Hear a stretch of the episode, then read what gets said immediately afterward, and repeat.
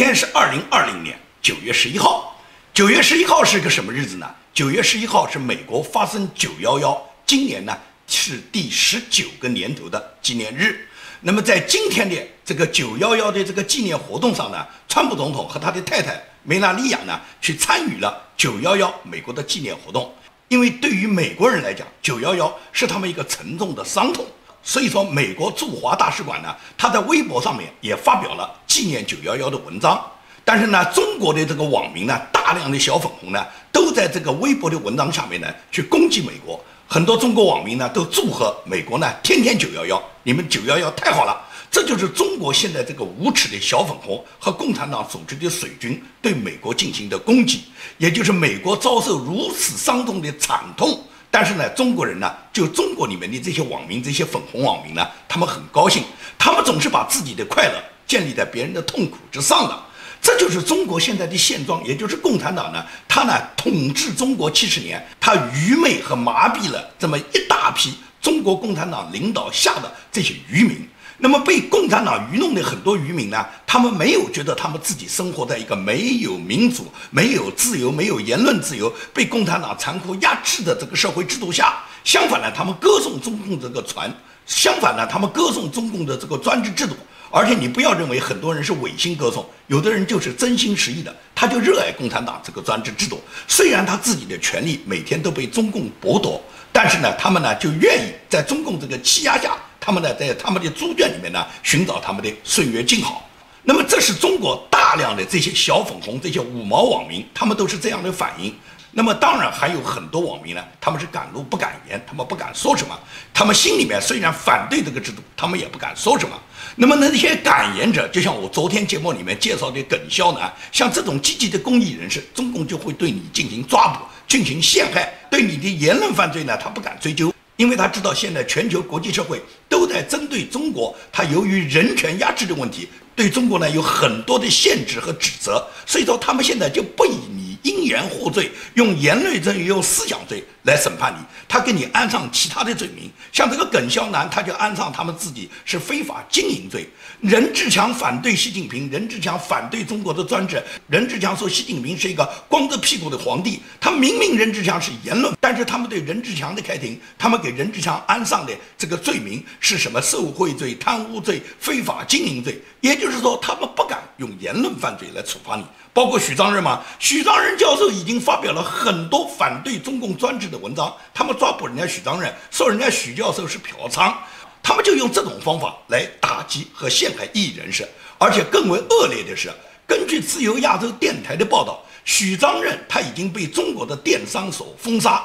所谓电商封杀，也就是在中国，类似于淘宝、天猫、京东这一类的电商，所有的电商他们都把许章任的名字把它列为黑名单。列为黑名单，也就是你许章任你无法在网上进行网购，因为大家都知道网购是一定要跟你的银行卡捆绑的，你的银行卡百分之百是实名的。那么在银行卡实名，他只要把你的名字输在系统里面，也就意味着你在网上无法完成你的电商采购。很多人讲电商采购，我都是虚名啊，都是网络名啊。随你用什么名字，最终都是要捆绑你的银行卡的，也就是必须你的支付是你真名实姓的那个银行卡上进行支付，而这张银行卡上的实名就被电商把它封杀住了，也就是你没办法通过你自己的名字，通过你自己的银行账户给你自己在电商上采购的东西进行支付，这样也就变成了像许章任这一类被中共打击的人士，你就无法完成你在电商上的采购。这实际上就是对一个公民他一个正当权利的剥夺，也就是你不可以允许你在家里面可以采购。那么如果是疫情很严重又没有办法到各种商店里面去购买的话，那是不是你在家里面希望通过电商采购这条路把你堵死，你就没有食物可以购买，没有基本的生活用品可以购买呢？那中共就这样，所谓的大数据，所谓未来的这个数字货币，它都是通过这个方法对你进行封杀，也就是实行数字货币以后，它只要把你这个名字挂在黑名单上，你在银行里面有多少钱，你都用不了了。也就是一旦你没有办法支付的情况下，那么你的生活你还怎么生活呢？你有钱也不让你用啊，你没有别的钱，你的钱都是数字货币啊，都存在你的那个卡上，都存在你的名下，用数字货币来支付啊，没有现金了。所以中共为什么要实行数字货币啊？通过数字货币，它就可以控制所有的人民，任何一个人，你只要反对共产党，共产党把你一封杀，也就是你一个人连基本的生活权利他都把你剥夺了。他不简简单单就把你送到牢房啊，送到牢房服刑刑满以后，然后他仍然可以通过这种大数据的方法对你进行封杀。在共产党的字典里面，一旦你反对他了，这是我们经常讲的，就一日反革命，终身反革命，全家反革命。你只要当上一次反革命以后，共产党用株连的方式就可以把你全家人都算上是反革命家属，而你本人只要一天被共产党定为反革命，你终身都是反革命。共产党永远要对你进行打击和防范的，而打击防范的手段，过去过去传统的是居民委员会的大妈。现在共产党有大数据，有高科技，共产党可以通过数字货币，可以通过电商封杀，给你生活带来了极大的不便，也就是你很难正常的生活嘛。所以共产党首先是剥夺你一个人做人的言论自由的权利，然后共产党再剥夺你正常的做人的生活权利。共产党要把你所有的权利都剥夺，最后就让你成为一个行尸走肉，让你根本就失去一个做人的一个基本生活的权利。这就是共产党不断地通过生活基本权利的剥夺以后，然后共产党对你实行的一种残酷专制的压迫，就非常简单了。也就是当你被共产党打击的时候，是会体会到你生活的方方面面的。所以说，现在这个高科技的成功，大量的这些高科技的社交媒体平台在中国的完全形成以后，就给人们生活带来方便的时候，同时也是共产党更容易。通过这些社交平台，通过这些大数据去控制、打击他所要打击的那些异议人士，包括他在美国，他为什么在美国要大举的推行他的抖音了、他的微信了？因为抖音和微信除了可以在海外串联所有海外的华人来拥护他共产党这个专制的政权，同时是对美国的年轻人、对美国现在使用微信的各种华人，对他们进行的一个渗透。然后在这些人里面组织颠覆美国政治制度的各种中共的这种险恶的行动。对于抖音，川普总统已经说得很清楚，九月十五号是最后期限。就在他昨天到另外几个州去参与总统造势竞选的这个活动之前，他在上飞机之前，有记者仍然问到他，九月十五号是不是抖音最后的期限？你可不可能给抖音有一个延长？川普一口就回答。绝对不可能延长，九月十五号就是最后的期限，要么被收购掉，要么被美国禁止掉。Yeah, TikTok is moving along. We'll see what happens. It'll either be closed up or they'll sell it. Uh, so we'll either close up TikTok in this country for security reasons or it'll be sold. I'm not extending deadlines, no. It's September 15th. There'll be no extension of the TikTok deadline. 那么现在到九月十五号，大家都知道，今天已经是九幺幺，还剩这么三四天时间了。那么能被收购的可能性几乎为零。所以说，抖音到九月十五号被禁止的命运是逃不掉的。川普总统从现在到十一月三号总统大选只有不到两个月的时间了，所以他每天呢都非常的繁忙。除了要在白宫处理完大量的国事之外，他还要乘飞机赶到各个州去参加各种总统造势的竞选活动。他就在昨天的白宫新闻发布会上面，他就宣布了，他要新增加二十个最高法院大法官候选人提名的名单。他承诺，未来如果他连任，如果是最高法院大法官有空缺的话，他将会从这个名单里面选择大法官。在他提供的这二十位新增的预选大法官的名单里面，有三个对中国的强硬派的共和党议员全部在列。这三个对中共强硬的参议员的议员，他们本人本身都是律师。这三个人分别是克鲁兹、科顿和霍利，他们都在这个榜单上面。那么这三个人都是中共恨得咬牙切齿，全部制裁过。其中克鲁兹被中共呢都制裁了两次。川普在昨天的白宫新闻发布会上说，除了战争与和平事务之外，最高法院的大法官的提名是美国总统能做的最重要的决定。因此呢，美国总统的候选人理应向美国人民提供一份具体的名单，列出他认为可能成为美国最高法院大法官的人选。Apart from matters of war and peace, the nomination of a Supreme Court justice is the most important decision an American president can make. For this reason, candidates for president owe the American people a specific list of individuals they consider for the United States Supreme Court. 距离美国大选还有不到两个月的时间，川普公布了他属意的最高法院法官候选人。如果他竞选连任成功，最高法院再出现空缺，他就会从这份二十人名单中提名新的大法官。在二零一六年大选前，川普也曾公布两份共二十一人的类似名单，并在就任总统后追加五人。现任最高法院大法官戈萨奇和卡瓦诺都是从这些名单中选出的，并成为川普第一个任期内最重要的成就之一。Over the next four years, America's president will choose hundreds of federal judges and, in all likelihood, one, two, three, and even four Supreme Court justices. The outcome of these decisions will determine whether we hold fast to our nation's founding principles or whether they are lost forever. 川普还敦促民主党总统候选人拜登公开他制定的名单，以给选民机会进行甄别。Joe Biden has refused to release his list, perhaps because he knows the names are so extremely far left that they could never withstand public scrutiny or receive acceptance. 那么我们看到，川普总统他提名了这么二十多名大法官，但是他也指出，民主党总统的候选人乔拜登拒绝公布他的名单，因为呢，川普总统讲，他提供的那些人名单都是那些极左派，这些极左派是无法经得起公众对他们的审查的。美国最高法院的大法官呢，是由九位大法官组成的，而且这九位大法官呢是终身制，这是美国建国时候就确定的一个司法制度。目前这九位大法官呢，保守派和自由派的比例呢是五比四，但是现年八十七岁的左派的法官金斯堡呢，他一直在接受癌症治疗，他依然身体很不好，第二个年龄很大了，八十七岁了。另外还有三名大法官的年龄呢，也基本上都在七十多岁和八十岁以上，也就是这三四名法官呢，都有可能在川普总统下一个任期里面呢给予更换。上一次在二零一六年川普总统竞选美国总统的时候呢，他就曾经公布了他一个二十多人的名单，后来在他接任以后，他又补充了五位大法官的名单。那么最终呢，在川普总统第一个任期里面，有两位大法官给予了更换。这两个大法官分别都是尼尔·格萨奇和布雷特·卡瓦诺。那么这两个大法官呢，都是在川普总统2016年向公众提供的名单里面选出来的。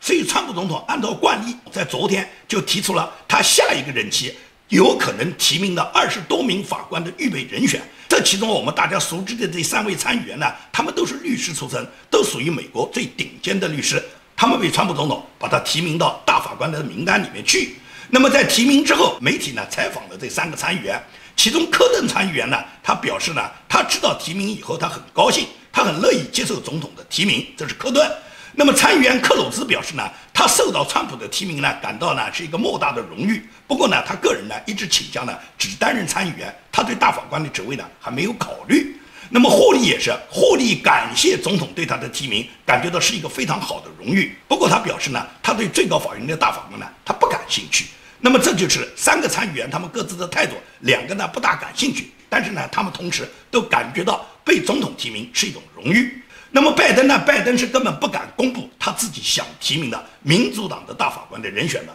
他知道他公布这个人选必然引起选民们对他的极度的反对，因为他提名的大法官百分之百是极左的那些人选。因为拜登也好，他的副手贺锦丽也好，他们民主党的政策呢跟中共的政策呢是很像的，也就是好话要说尽。但是坏事呢？坏事可能是做绝的。现在拜登和贺锦丽做了多少坏事，我们还不好说。但是他的前任克林顿、奥巴马做的那么多坏事，我们都已经看得到。那么拜登和贺锦丽他们现在讲是讲得非常好听，但是他们能够做成什么样呢？你看拜登的竞选纲领里面，他就提出一定要把这个碳排放降到零，在十年之内，首先要把私人住宅和办公室要把它降到零，十五年以后要把电厂的这个碳排放降到零，三十年以后要把全美国任何一个产业都把碳排放降到零。他一边高叫的碳排放，一边呢，他们坐着私人飞机出行，他们不知道增加了多少碳排放。这个贺锦丽昨天到迈阿密去的时候，仍然乘的是私人飞机。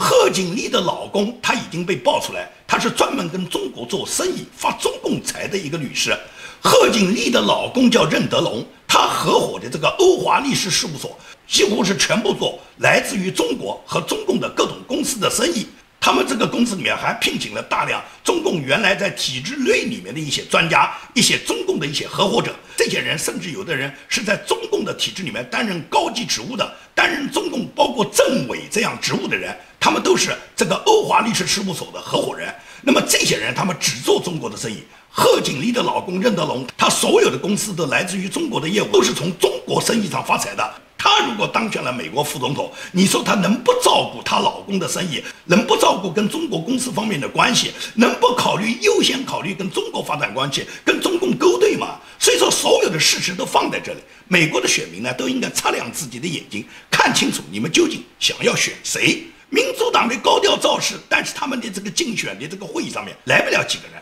而川普总统他的竞选造势，因为川普的行程非常繁忙，所以说他所有的竞选活动都是放在机场，也就是飞机落在机场，就在机场上搭一个临时舞台，川普总统就在这个舞台上面发表他的竞选演讲，所有支持他的人群就在机场跑到外面拦起来的那一块临时空地上面，然后对川普总统热烈的欢呼，很多人群里面都不断的爆发出“维拉乌尤，维拉乌尤”的呼声啊。We can solve those problems in a matter of literally minutes. Thank you.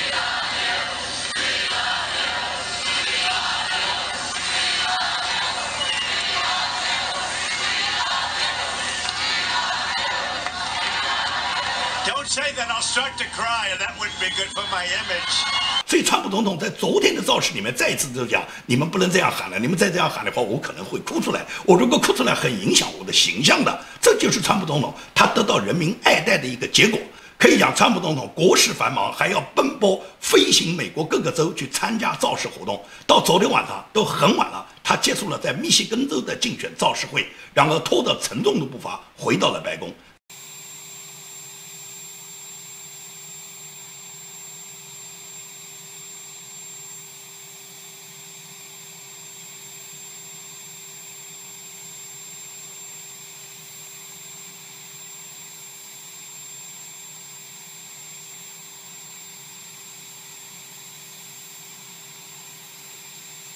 这时候已经是星星点灯了，而今天的一大早，他又去参加了美国的九幺幺纪念活动。所以说，川普总统他已经把他自己所有的时间都奉献给了美国人民。今天是九幺幺，所以九幺幺一大早，川普总统很忙。他一大早除了参加华盛顿纪念九幺幺的活动之外，他要赶往宾夕法尼亚州。他就在赶往宾夕法尼亚州的空军一号上面，川普总统和第一夫人梅拉利亚以及他的随行人员。也在飞机上面向九幺幺的受害者做了一个默哀的活动。九幺幺对美国来讲是非常非常重要的一个日子，因为那一天，因为这个恐怖袭击给美国人的心头带来一个巨大的伤痛。在九幺幺发生之后的那几天，当时川普总统他本人是人在纽约的。九幺幺发生后的那几天，人在纽约的川普总统他自己出费用，然后雇佣了几百个工人帮助他在纽约的现场。清理各种废墟，在这个废墟里面寻找遇难者，也就是川普总统那个时候九幺幺发生的时候，和他十五年以后去竞选美国总统一毛钱关系也没有，根本不是为竞选的需要，而是作为一个美国企业家，他个人的良知和他的道德感。所以说，我们从当年川普总统率领的那几百个工人在废墟里面不断的翻找遇难者遗体的这个行动，我们就可以看出，川普总统一直是有这种情怀的。因此来讲，今天川普总统他竞选，尤其是他第一个任期，我们已经看到了川普他做出了很多的贡献。当然了，很多人认为他打击中共没有像你想象的打击的那么狠，没有帮助你把中共一下子就把它搞灭亡。川普是美国人的总统啊，川普他就任美国总统，他的主要任务是为美国人民服务，他要制造美国再次伟大。他的口号不是讲消灭中共啊，所以说我们要给川普总统时间。现在这个海外异议人士，包括一些维权律师，都发表一些十分奇怪的言论，说是反共不等于反专制，而且强调这个是常识。我不知道这是哪一门的常识，反共不等于反专制，在中国反中共就是反专制，因为在中国没有比共产党再专制的。什么叫中共倒了不等于世界民主？可能仍然是专制，甚至更坏。这个话是共产党希望讲的，因为共产党就告诉你，如果共产党不在了，你们新扶助的一个政权弄不好也还是专制，说不定比我们还坏。按照这个理由，就是共产党就不要打倒，就不要推翻了嘛。反正要更换一个政权，可能还会转折，还会比共产党更坏，那不就留着现在共产党就算了哇？所以说这些言论都是跟共产党五毛配合的言论，甚至是共产党散布出来的言论。中共倒了不一定实现民主，中共倒了中国肯定是民主。就算不是实现民主，也不会比现在中共再坏的这个专制。全世界五千多年历史的各种政治制度，你能找出哪一个比中共更恶、更坏的一个专制制度？在中国，反专制就是反中共，反中共就是反专制。不要试图把中共和专制把它区别开来，在中国没有区别，把中共打倒了，专制就灭亡了。所以说。对于那些奇谈怪论，我们要保持足够的清醒。中共是什么？中共不仅仅是一个专制社会，中共还是一个野蛮社会。美国大使馆就在今天发表了《中华人民共和国虚伪宣传系统》的这篇文章。他这篇微博文章是放在美国驻中国大使馆官方的微博上。他为什么发表这个文章？是因为美国驻中国大使他希望在中国的《人民日报》上发表一篇美国大使馆的社论，但是《人民日报》拒绝他发表。那么美国大使馆就指责中共，为什么你们中国的大使，你们海外的中国哪一个国家的大使，你们在美国的媒体上都可以发表你们的言论，而我们美国大使馆为什么就不可以在你中国的媒体上发表言论呢？